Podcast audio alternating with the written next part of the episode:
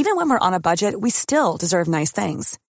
Quince is a place to scoop up stunning high-end goods for 50 to 80% less than similar brands. They have buttery soft cashmere sweaters starting at $50, luxurious Italian leather bags, and so much more. Plus, Quince only works with factories that use safe, ethical, and responsible manufacturing. Get the high-end goods you'll love without the high price tag with Quince. Go to quince.com slash style for free shipping and 365-day returns. Comment devient-on écrivain? Est-ce un choix, une nécessité? Comment comprendre les origines de cette vocation et interpréter la trajectoire des auteurs, qu'ils soient écrivains, scénaristes, journalistes ou plumes politiques Je suis Aurélie Lévy et je vous propose dans mon podcast de découvrir l'autre versant de la vie d'auteur. La fabrique, ses secrets, ses questionnements, ses insécurités et ses moments de grâce. Bonjour Basile Panurgias et merci d'avoir accepté mon invitation. Cette semaine, l'émission Écrire explore les coulisses du prix Nobel, qui vient d'ailleurs tout juste d'être décerné à l'immense Annie Ernaux. Sans doute le prix le plus prestigieux, il assoit la stature, les accomplissements et la légitimité de ses lauréats qui remportent en plus de l'ultime reconnaissance une aura particulière. Ce prix, ses coulisses et son mystère, nous allons les aborder au travers d'un scandale, un scandale qui a bel et bien chahuté le Nobel et qui est au cœur de ton dernier roman, Basile, intitulé Le doute, qui vient de paraître aux éditions Robert Laffont et qui figure sur la liste d'un autre prix, le prix de Flore, dont la shortlist sera annoncée aujourd'hui même. Tu es nerveux? Non, non, non, c'est déjà bien d'être sur une première liste, après on verra. Le doute est ton dixième roman, oui. C'est bien ça, c'est dixième. Hein oui, oui, tout à fait. Et parmi les précédents d'ailleurs, on peut citer Anacolute. Oui. Qui est paru chez Calman Levy en 98. Amour est vendu chez Fayard en 2003. Et Perdre le Nord chez Loïs Dormesson en 2016. Tout à fait. Il y en a un autre qui tient à cœur dont as envie que tu as envie qu'on mentionne? Euh, Oui, euh, en fait, j'ai aussi écrit une pièce de théâtre, mais un texte qui s'appelle Une littérature sans écrivain aux éditions Léo Cher, que, je suis en train de lire, qui est assez passionnant. Merci. Oui, parce que j'ai eu 10 ou 12 ouvrages publiés, mais 10 éditeurs différents. Évidemment, qui, dit prix Nobel dit vie, vie de l'écrivain, euh, reconnaissance, milieu littéraire. Et, c'est justement quelque chose que j'aimerais aborder euh, dans notre entretien. Comment on fait sa place dans ce milieu. Euh, mais avant, on va quand même parler de ce livre qui sort parce que c'est ton dernier. Je vais en faire un bref résumé et puis, on, va entamer une conversation un petit peu plus approfondie sur cet ouvrage. Donc, le résumé du livre, Scandale au Nobel, donc, Jean-Claude et Basile sont amis depuis dix ans. Basile est écrivain. Jean-Claude, marié à une jurée du prix Nobel, est une figure éminente de la vie culturelle suédoise. Quand un jour le scandale éclate, il est accusé par 18 femmes d'agression sexuelle. Un abîme s'ouvre, de nombreuses personnalités, dont le roi lui-même, proche de Jean-Claude, se retrouvent impliquées. Pour la première fois de son histoire, le Nobel doit suspendre la remise de son prix. Jean-Claude est condamné à deux ans de prison, tout en continuant, comme sa femme Katharina, à clamer son innocence. Mais qui croire dans cette histoire? Où s'achève la certitude et où commence le doute, justement? Tu entames ton récit euh, en citant Guy Debord, avec euh, cette, citation, c'est un beau moment que celui où se met en mouvement un assaut contre l'ordre du monde. Dans son commencement presque imperceptible, on sait déjà que très bientôt, et quoi qu'il arrive, rien ne sera plus pareil à ce qui a été. C'est de toute évidence une référence au scandale dont tu parles, mais aussi à MeToo. Oui, oui, tout à fait. Comment est-ce que justement ce scandale avec ton ami a changé le regard que tu portais sur le mouvement? En fait, je n'avais pas un regard très actif comme beaucoup euh, d'hommes de ma génération, c'est-à-dire j'étais quand même euh, informé et j'avais beaucoup de, sympathie, plus que ça, pour les victimes, évidemment. Je me disais, il y a des salauds, mais j'étais, euh, voilà, je, me disais, bon, c'est un phénomène de société qui est un peu loin de moi et j'étais pas en train de manifester jusqu'au jour où je me suis aperçu que euh, MeToo n'était pas juste euh, quelques faits divers euh, de, quotidien, mais était beaucoup plus proche de moi. Et donc quand Jean-Claude Arnaud, dont j'étais un peu le confident parisien, m'a expliqué que, en fait, il avait quelques inquiétudes par rapport à la presse suédoise. Je me suis dit, bon, qu'est-ce que...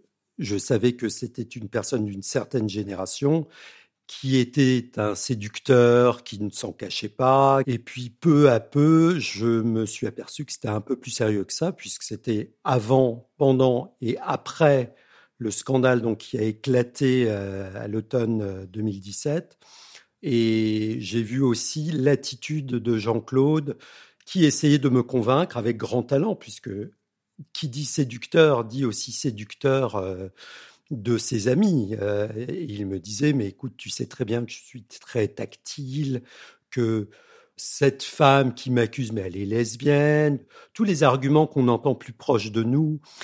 Justement, j'aimerais qu'on s'attarde un tout petit peu sur ce personnage pour que notre audience nous suive et qu'on soit vraiment euh, dans le livre. Ton protagoniste, Jean-Claude, oui. il est, bah, c'est réellement un personnage de roman.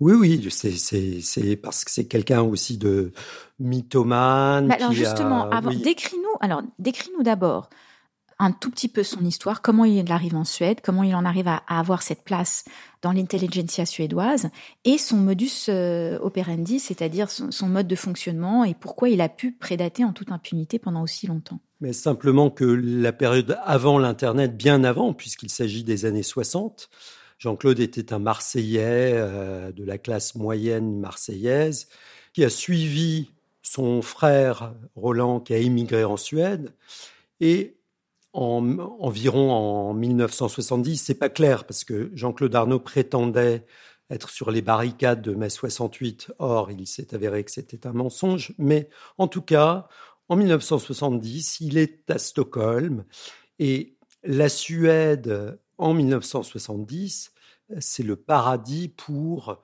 les quelques Français qui sont là parce que la vie est facile. Et aussi, euh, la réalité, c'est que la manière de séduire du Sud, en fait, est euh, accueillie avec euh, une, une, sorte de fascination, de curiosité. Et c'est dans ce contexte d'une Suède, en fait, un peu naïve, entre guillemets, que Jean-Claude a pu commencer à euh, avoir des conquêtes euh, nombreuses. Et il s'est élevé peu à peu en s'inventant des professions en fait qui à l'époque étaient négligées, c'est-à-dire les professions artistiques. Ce que je dis dans le livre d'ailleurs, c'est que le génie finalement de quelqu'un comme Jean-Claude, c'est d'avoir compris que la culture pouvait être un moteur incroyable non seulement pour sa séduction, mais être monétisé et euh, s'élever très rapidement dans le royaume. Euh. D'ailleurs, ce Jean-Claude, il n'est pas écrivain, il n'est pas spécialement érudit, mais il comprend ce qui fait tourner le monde. Il comprend la politique qui réside en toute chose et surtout l'importance justement du monde culturel. Tu dis, d'ailleurs, je crois, c'est cette phrase, son coup de génie fut de parier sur l'art, une sorte de, de Rastignac, en fait, il est. et, et comme tu l'expliquais avant, c'est l'histoire d'un nobody en France qui devient un somebody en Suède et qui de par son lien avec les Nobel, redevient un somebody en France, quelque part. Oui, en fait, il est redevenu quand le scandale a éclaté. Mais c'est vrai que les rares Français qui étaient en Suède, en fait, n'avaient jamais entendu parler de lui. Il évitait maladivement le réseau français de journalistes, par exemple, parce qu'il avait beaucoup de choses à cacher. Donc, quand euh, j'ai fait mon enquête, puisque le livre est aussi une enquête, j'ai par exemple euh, interviewé Olivier Truc, qui était envoyé spécial du Monde pendant 20 ans. il m'a dit, mais j'avais jamais, jamais entendu parler de ce type, de son, de son club, puisqu'il avait organisé un club euh, culturel. Et pour une ville assez provinciale comme Stockholm, c'était surprenant, mais il est vrai qu'il était euh, très organisé et, c'est là aussi euh, ce qui m'a fasciné dans le personnage.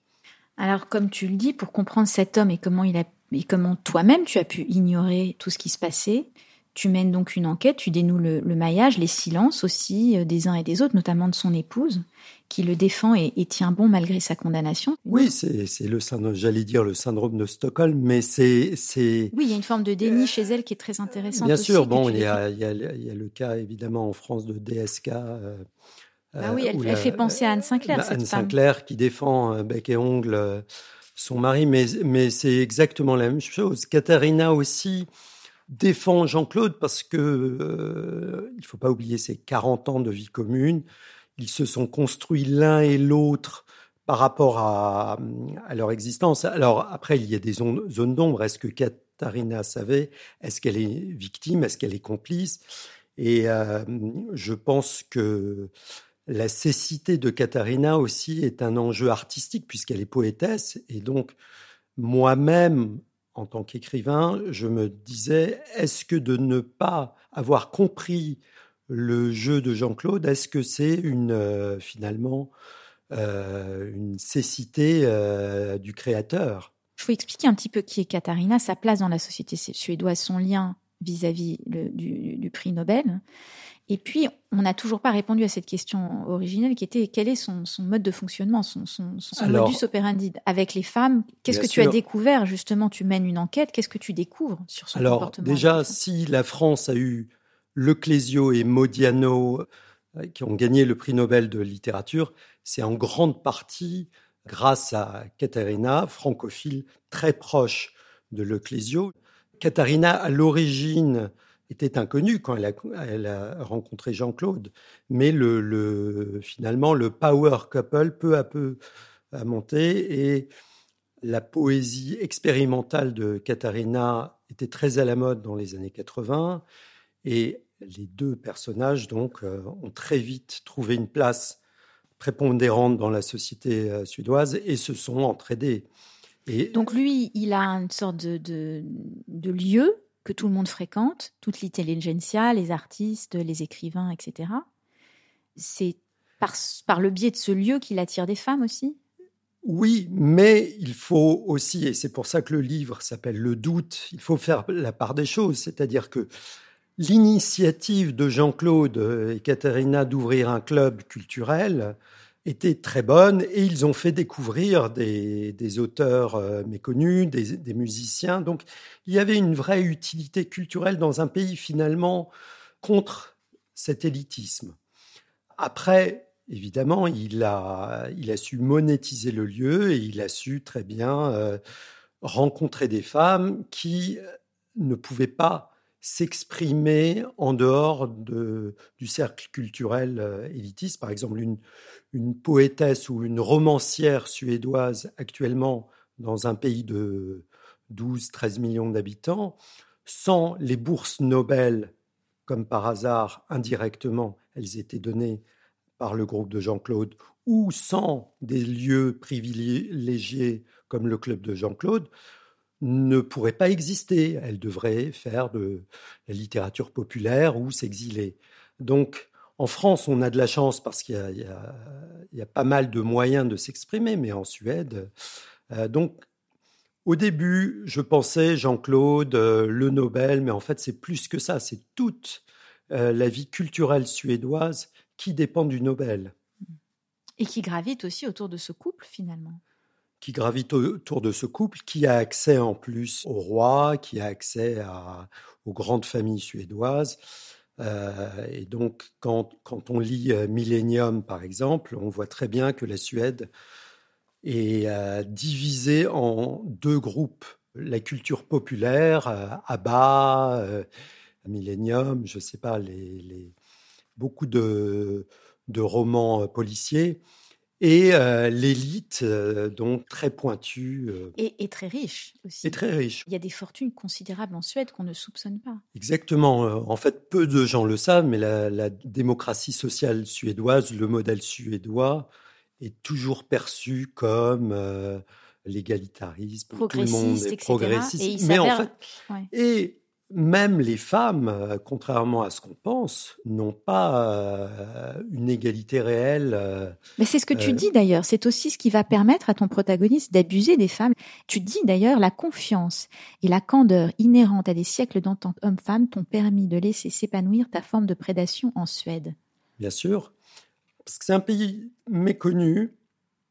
Et Jean-Claude a très bien compris le mécanisme de la Suède.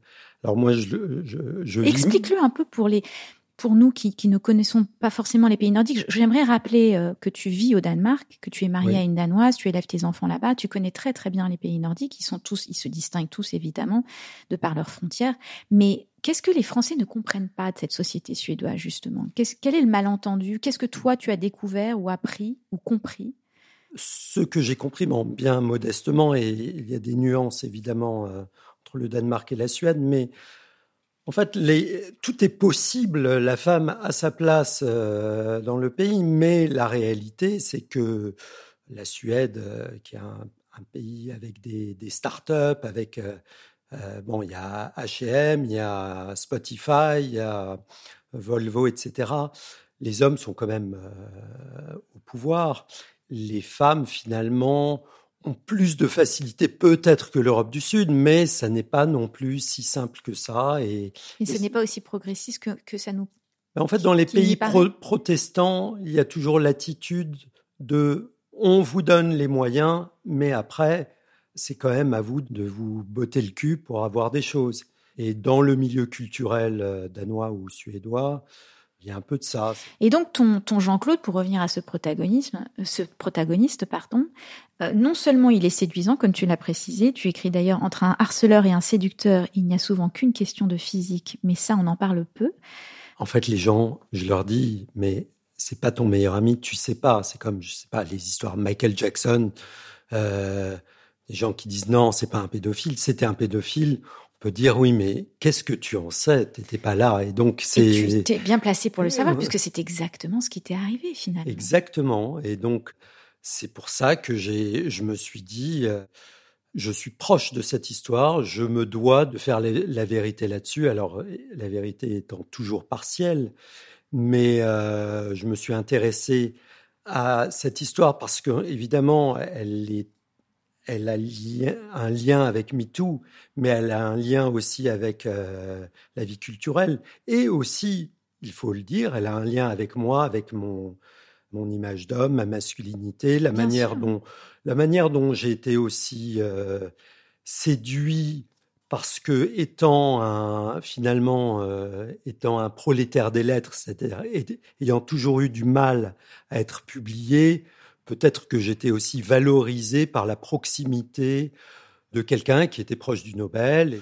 Il faut aussi euh, regarder, euh, se regarder dans le miroir. Et, je me suis dit après, euh, en fait, tu n'as même pas été fichu de googler Jean-Claude, tu t'en foutais parce que finalement, il te faisait paraître beau, intelligent, talentueux autant que le Clésio ou Modiano qu'il fréquentait. On arrive forcément à la question de, du témoignage de toutes ces femmes que tu mentionnes dans le livre. Euh, je pense au témoignage par exemple de Emilia Engblad, qui est assez glaçant. Elle dit En même temps, j'étais son assistante, d'une certaine manière. C'est comme ça. Mon travail consistait à garder mon corps prêt, prêt pour le sexe. J'effectuais des exercices m'entretenait et préparait le corps au combat. Si ça faisait mal ou était problématique, c'était ma faute. C'était que j'avais échoué et que je m'étais mal préparée. S'il n'y avait pas de résistance, il n'y avait pas de violence. Si je lui disais quelque chose ou si je mettais des limites, il devenait violent. Il pouvait dire que j'étais une pute, lancer que je n'avais jamais été à lui, mon corps était le sien, en fin de compte, il était plus simple d'en finir. Oui, je tenais en fait euh, à mettre des témoignages sans, sans faire du sensationnel, mais c'est vrai que il y a beaucoup de, de débats, oui, euh, mais pourquoi tu parles de ce type? À la fin, quand on met les témoignages, il y en a peu, mais ils sont éloquents, je voulais qu'on se dise, bon, ça n'est pas juste euh, une conversation de café, il y a des réalités, il y a des réalités physiques, de violence. Il s'agit quand même de quelqu'un qui a été condamné à de la prison ferme, même si on peut toujours dire ah il y a une erreur judiciaire, mais dans le fond, ça n'est pas des rumeurs. Et le problème actuellement sur euh, sur ces histoires, c'est que on transforme des faits en rumeurs pour ne pas euh, se confronter à, à la violence des récits. Mais pour, euh, pour être honnête avec toi, j'ai écrit ce livre donc il y a deux ans, et je ne sais pas si maintenant j'aurai l'énergie de l'écrire parce que en deux ans, il y a eu tellement de choses qui, tellement d'événements, tellement de tensions, tellement de. Je m'en suis rendu compte d'ailleurs euh, avec ce livre. Il y a l'accueil peut être violent d'un côté ou de l'autre. Tu as cette phrase dans, dans, dans, le livre que je trouve assez intéressante parce que je la trouve très, très pertinente aujourd'hui. Tu dis désormais ne pas se ranger derrière les extrêmes rend vulnérable. Oui, c'est d'oser tacler ce sujet quelque part. Alors tout est à chaud actuellement. Bon, on va certainement être dans une euh, période post-MeToo où on va faire la part des choses. Et c'est pas bon, c'est pas un livre à suspense, mais c'est vrai que ça se termine mal pour Jean-Claude pour des raisons euh, réelles, évidentes. Et donc, je n'ai aucun regret d'avoir euh, écrit ce livre. Et bon, je ne suis pas plus courageux qu'un autre, mais je ne sais pas si en fait, maintenant, si je me mettais à écrire ce livre, je me dirais, mais où est-ce que je commence? Euh, Je ne sais pas, je suis perdu dans toute cette information, tous ces débats. Et dans ta place aussi en tant qu'homme et dans ton propre rapport aux femmes. Parce qu'à mesure que tu découvres les éléments de l'histoire, tu revisites la tienne, d'histoire, ton propre rapport au livre, à la poésie, à la place de l'écrivain et bien entendu ton rapport aux femmes tu ne donnes pas forcément une image flatteuse de toi-même. Alors, est-ce que c'est une façon inconsciente de te dédouaner ou de te décriminaliser? En tout cas, tu dis, le problème, tu écris, c'est que je m'assimile davantage au grand salopard violeur qu'à la victime car je suis un homme. Je vois Weinstein comme un gros porc, mais je n'ai pas l'imagination suffisante pour me mettre à la place de Tristan Bannon ou d'Asia Argento, ni la curiosité, ni même le droit de le faire. Je suis implicitement dans le camp des méchants et je combats cet état à ma manière, par l'information, par mon boulot de détective. Oui, il y a un chapitre notamment sur euh, la drague, c'est-à-dire ce, cet acte qui était très naturel euh, avant et qui maintenant est complètement euh, est devenu quelque chose de compliqué, de suspect, de, avec des codes différents. Évidemment, l'internet est venu plus tard, mais ah c'est juste. question de la zone grise du consentement, puisque on sent que ton protagoniste, ce Jean-Claude, il en abuse puisque lui, il sous-entend que ces femmes bien sûr, bien euh, sûr. qu'elles sont dans des rapports sadomasochistes consentis, alors que ce n'est, il s'avère que ce n'est pas le cas. Toi, au contraire, tu revisites ta propre vie et tu viens à admettre, reconnaître la violence que tu as pu infliger à certaines femmes en les ghostant, par exemple, ce qui est assez intéressant. Tu dis d'ailleurs, je dois néanmoins avouer que j'ai pratiqué le ghosting avant l'apparition du terme et l'invention du portable. Étant assez libre de mon temps, je partais en voyage et je disparaissais de l'existence d'une femme dont je n'étais plus amoureux. Cette lâcheté peut être considérée comme une forme d'agression. Je dirais plutôt que c'est une forme de violence. Agression, je sais pas. Oui, mais c'est quelque chose que moi ou mes amis, on, le faisait. Il y a évidemment une forme d'égoïsme. Euh, euh, évident. Mais bon, c'était accepté, c'était quelque chose euh, des deux côtés d'ailleurs. C'est ah, il est, c'est un salaud, mais mais bon, voilà, pas plus, pas moins qu'un autre mec. Et du coup, moi, je l'avais assimilé. bon, je tiens à dire que j'avais j'avais 20 ans aussi, mais donc ça faisait partie du parcours initiatique du séducteur, ou en tout cas de la personne qui essayait de, de séduire, à terme, qui voulait euh, certainement euh, trouver euh, la personne avec qui partager sa vie. Qu'est-ce que cette affaire, l'écriture de ce livre, et cette affaire avec ton ami, et la trahison de ton ami d'une certaine manière, qu'est-ce que ça a changé en toi, en tant, pour toi, en tant qu'homme? Et en tant qu'écrivain d'ailleurs, mais en tant qu'homme d'abord Peut-être que mon œil est, plus aiguisé dans certains, certaines scènes. Quand je vois, par exemple, je sais pas, j'ai un ami hier sur Instagram, il a posté une euh, la photo d'une fille en disant euh, c'est un husky humain. Il y a dix ans, j'aurais rigolé. Là, je trouve ça limite. Mm. Je me dis euh, bon, c'est très très lourd. On sent l'injonction à être du bon côté de la barrière. Est-ce que c'est quelque chose, tu, vois, en tant, en tant qu'homme, en tant qu'écrivain, en tant que personne qui, avait aussi une proximité avec cet homme Non, mais il faut se méfier du moralisme. C'est pas un pamphlet, c'est pas un. Et en plus, n'étant pas moi-même victime, comme le disait Virginie Despentes euh, très récemment, j'ai lu un article, elle disait la voix des hommes est, euh, est complètement absente de cette histoire. Euh, il y a un silence assourdissant des hommes.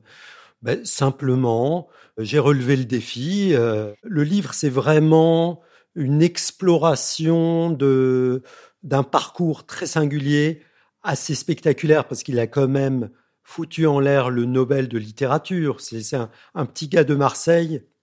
40 ans plus tard, on annule le prix Nobel parce que il y a eu des agissements. Donc c'est ça qui m'intéressait. Et évidemment, accessoirement, je m'adresse à l'histoire de MeToo, à l'histoire de la vie culturelle euh, en Europe, à l'élite contre la culture populaire parce que c'est quelque chose qui m'intéresse et aussi la relation homme-femme voilà suite au scandale justement dont, tu fais euh, le récit dans ton livre en mai 2018 le prix Nobel annonce l'annulation de la remise du prix annuel profitant de cette crise, un prix d'ailleurs, c'est ironique d'ailleurs parce que il y a un prix Nobel alternatif international qui, fait son apparition, ouais, avec sur sa liste quelques-uns des noms d'écrivains comme euh, Murakami d'ailleurs. Euh, oui, Murakami. Qui est lui-même horrifié à l'idée d'être disqualifié du vrai Nobel. Bien sûr. Et donc, pour lequel il s'est battu toute sa vie. Donc, il décide dans un communiqué de presse de retirer euh, de se retirer de cette liste pour se concentrer sur l'écriture à l'abri des médias entre guillemets. la course du Nobel euh, tu l'écris empêche bien des écrivains de se concentrer sur leur œuvre, mais il se garde bien de le dire. Bien sûr, bien sûr, c'est bon, c'est humain. Murakami, je pense que quand arrive l'automne, euh, il est euh, voilà, il écoute la radio le jour où le Nobel est donné. Mais bon, voilà, c'est ou peut-être pas d'ailleurs, mais mais je pense qu'en l'occurrence, d'après d'après donc sa réaction par rapport au Nobel alternatif je pense que c'est quelque chose qu'il travaille, oui, mais euh, bon, euh, évidemment, j'aime bien taquiner Murakami parce que j'aime pas du tout euh, Murakami. Je comprends pas qu'on puisse aimer Murakami, mais bon, ça c'est ça c'est personnel, voilà. Ah oui, pourquoi? Ça m'ennuie. Je trouve que les, les personnages euh, fonctionnent pas. Il y a un côté kitsch. Euh, il y a, mais bon, c'est. En tout cas, euh, ce que ça prouve, la réaction de, de Murakami quand il apprend qu'en étant sur cette euh, pseudo-liste, il prend le risque de ne pas être sur sur celle du Nobel. Justement, ça prouve le pouvoir que ce prix Nobel cultive lui aussi, qu'on le veuille ou non, par celui qu'il qu'il octroie au travers de la récompense qu'il décerne. Un prix, c'est avant tout de la com aussi, d'ailleurs. Bien sûr. Tu montres les questionnements et le fonctionnement de la marque Nobel dans ton livre. Au début de l'automne, une shortlist est constituée avec l'obligation pour les jurés de lire plusieurs ouvrages de chaque auteur, évidemment. Chacun, tu écris, est affublé d'un pseudonyme pêché dans un livre de la bibliothèque de l'Académie afin de garantir son anonymat dans les correspondances entre jurés. Tu racontes que pour Rushdie, par exemple, certains poussaient pour un prix à valeur de symbole, quand d'autres ne le juraient que par la littérature détachée de l'actualité. Et donc tu abordes aussi cette espèce de rift entre deux mouvances à l'intérieur même des jurés. Oui, le, le, Nobel, en fait, a pris une importance énorme avec euh, la médiatisation, la mondialisation. Donc avant 1974, euh, euh, c'était un prix presque provincial, un peu prestigieux. Comme dit euh, la chercheuse Anne Casanova, c'est un prix, c'était un prix suédois donné par des Français. Donc c'était la crème de la crème de la littérature. Depuis, bon, il y a eu beaucoup, beaucoup de, de décisions qui ont surpris. Mais ce qui est fort avec le Nobel, c'est que les paradigmes ont changé. Par exemple, moi, je, je à culpa, je pensais pas que euh, Annie Ernaux aurait le Nobel parce que il y a une règle tacite qui dit que au-dessus d'un certain âge, et elle a 82 ans, on ne donne pas le Nobel. Évidemment, dans 50 ans, on dira, tiens, euh, Annie Ernaux, alors peut-être qu'on dira, ils ont eu le nez creux, et peut-être qu'on dira, Oh, c'était peu de choses, comme euh, on dit sur Pearl Buck euh, maintenant, qui n'est quasiment plus lu. Donc oui, l'air du temps, il est là, et, et il est vrai que avec euh, les histoires d'avortement aux États-Unis et l'extrême droite qui vient d'être élue en Suède, sans diminuer le talent d'Annie Ernaux, il suffit de pas grand-chose finalement pour faire pencher la balance sur un auteur plutôt que d'un autre. Moi, j'étais absolument pas surprise. Je pensais déjà qu'elle l'aurait l'année dernière, l'an passé. Je trouve qu'elle le mérite et que justement le donner à une femme pour l'ensemble de son œuvre avec une réelle œuvre à juger est plus légitime encore. C'est-à-dire que ça ne fait qu'asseoir finalement la légitimité de son prix. Le fait qu'on ait euh, plusieurs décennies de, travail à, qui le prouvent. Mais bon, à la fin, c'est le texte quand même qui, qui oui, mais dans son cas, le texte est là.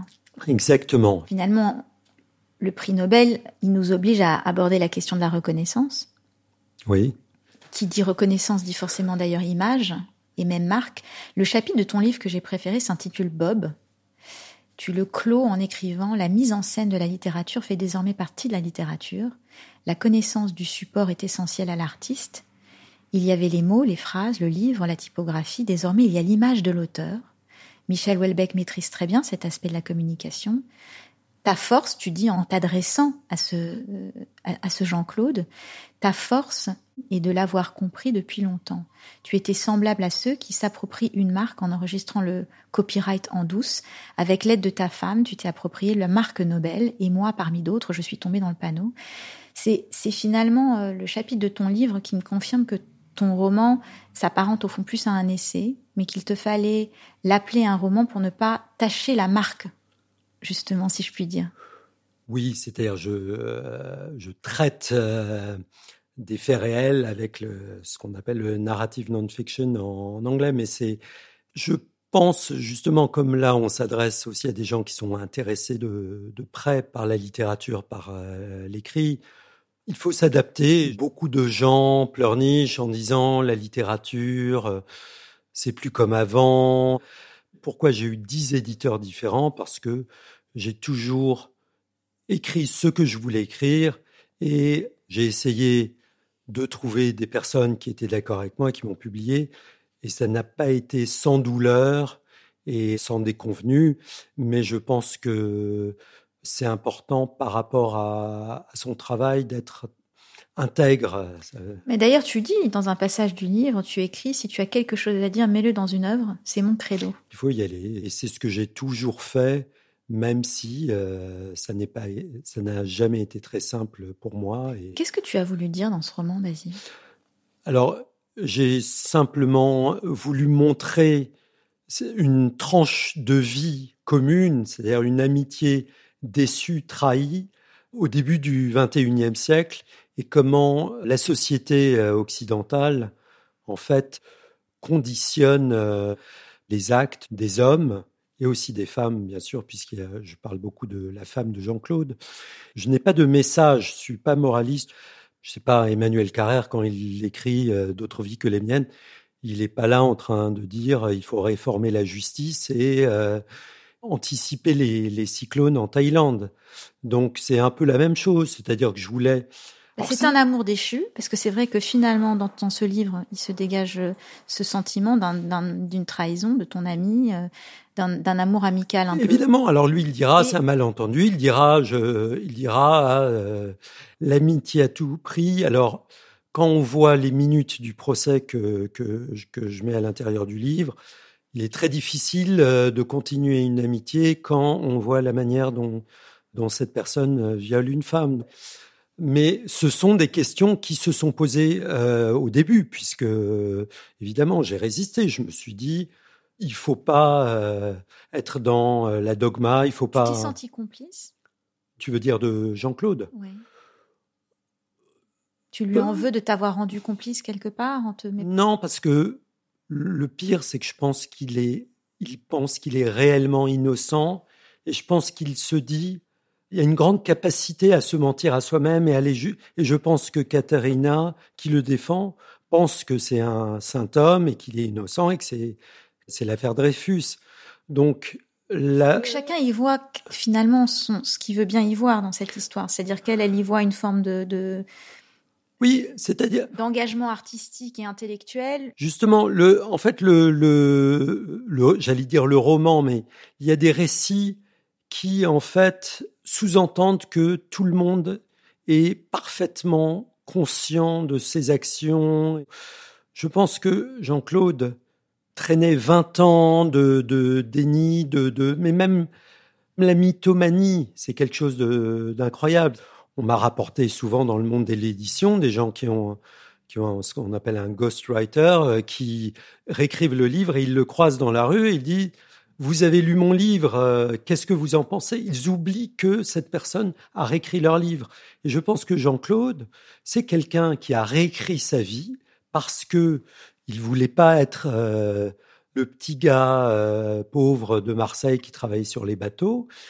Et il dira, je suis quand même un mec incroyable qui bouffe avec le roi et donc du coup il dira oui mais mon identité j'ai acquis cette identité c'est on parle beaucoup de transfuge de classe là c'est transfuge de classe XXX mm. et ça fonctionne après le problème, ce sont les victimes. Et donc là, c'est là où euh, j'interviens. Je dis oui, mais être mythomane, mais détruire des vies pour cette forme d'égoïsme, c'est pas acceptable. Mais bon, c'est un état des lieux. Hein. C'est pas, je suis pas là en train de distribuer des bons points.